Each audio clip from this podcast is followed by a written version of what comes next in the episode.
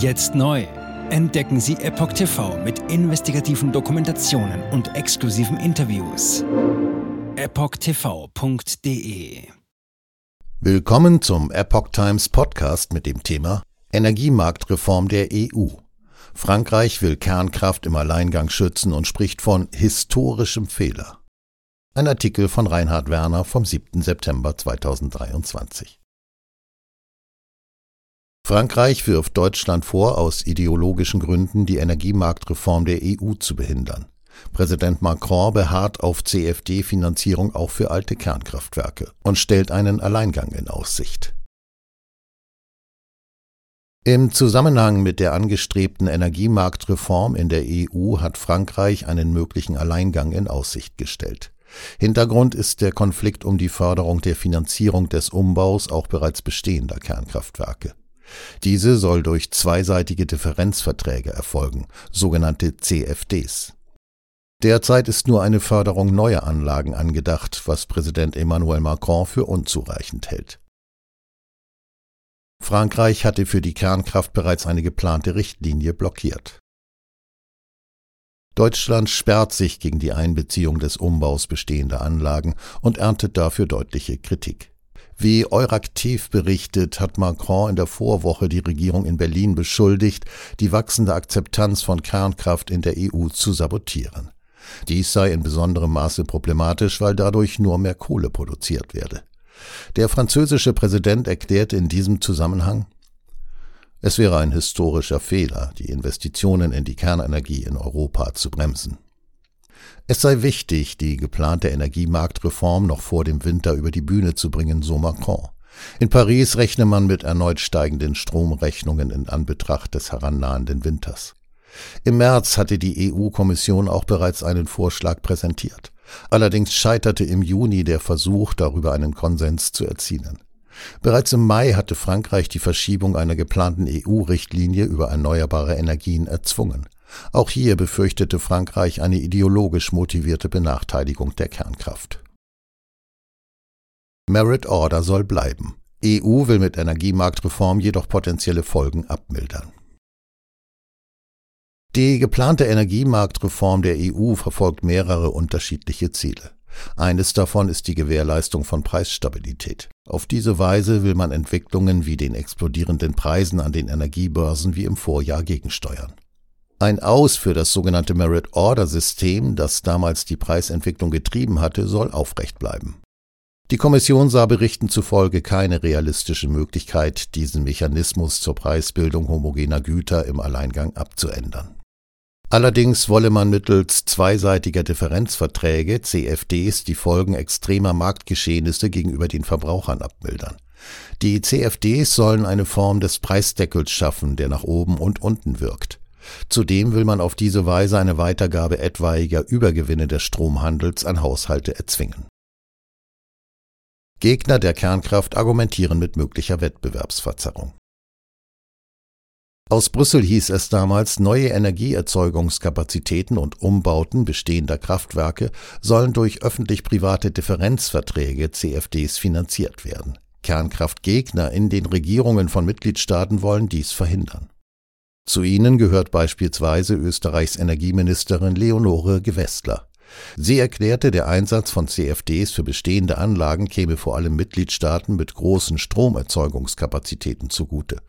Dies verstoße gegen EU-Regeln für staatliche Beihilfen und verzerre den Wettbewerb, vor allem zugunsten des französischen Stromriesen EDF. Auch der deutsche Bundeswirtschaftsminister Robert Habeck wendet sich gegen eine Absicherung der Erneuerung bestehender Kernkraftwerke über CFDs.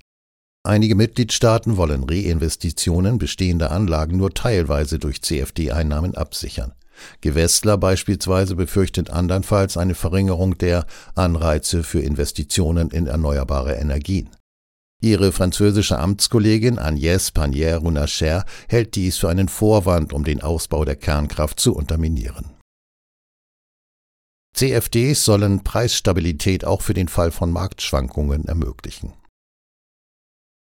Die Differenzkontrakte sind komplex und strukturierte Finanzinstrumente, die Folgen von Preisbewegungen austarieren sollen.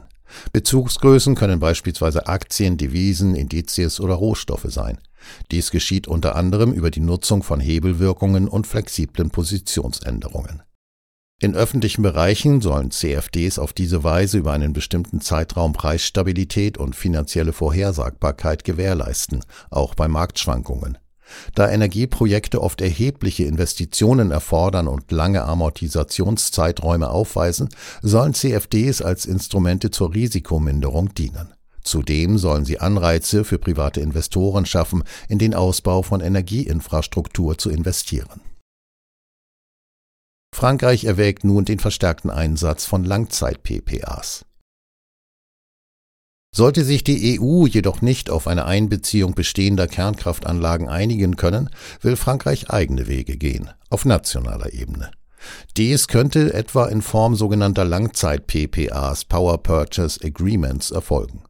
Stromanbietern soll dies die Möglichkeit geben, ihren Strom zu größeren Anteilen über Langzeitverträge einzukaufen und damit zu hatchen.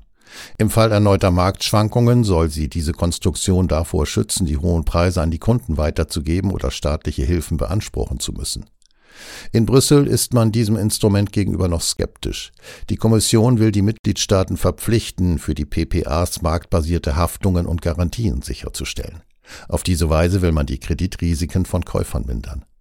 Derzeit haben die Mitgliedstaaten jedoch weitgehend freie Hand zur Ausgestaltung ihres rechtlichen Rahmens für PPAs. In Frankreich will man sich diese Gestaltungsfreiheit nun zunutze machen.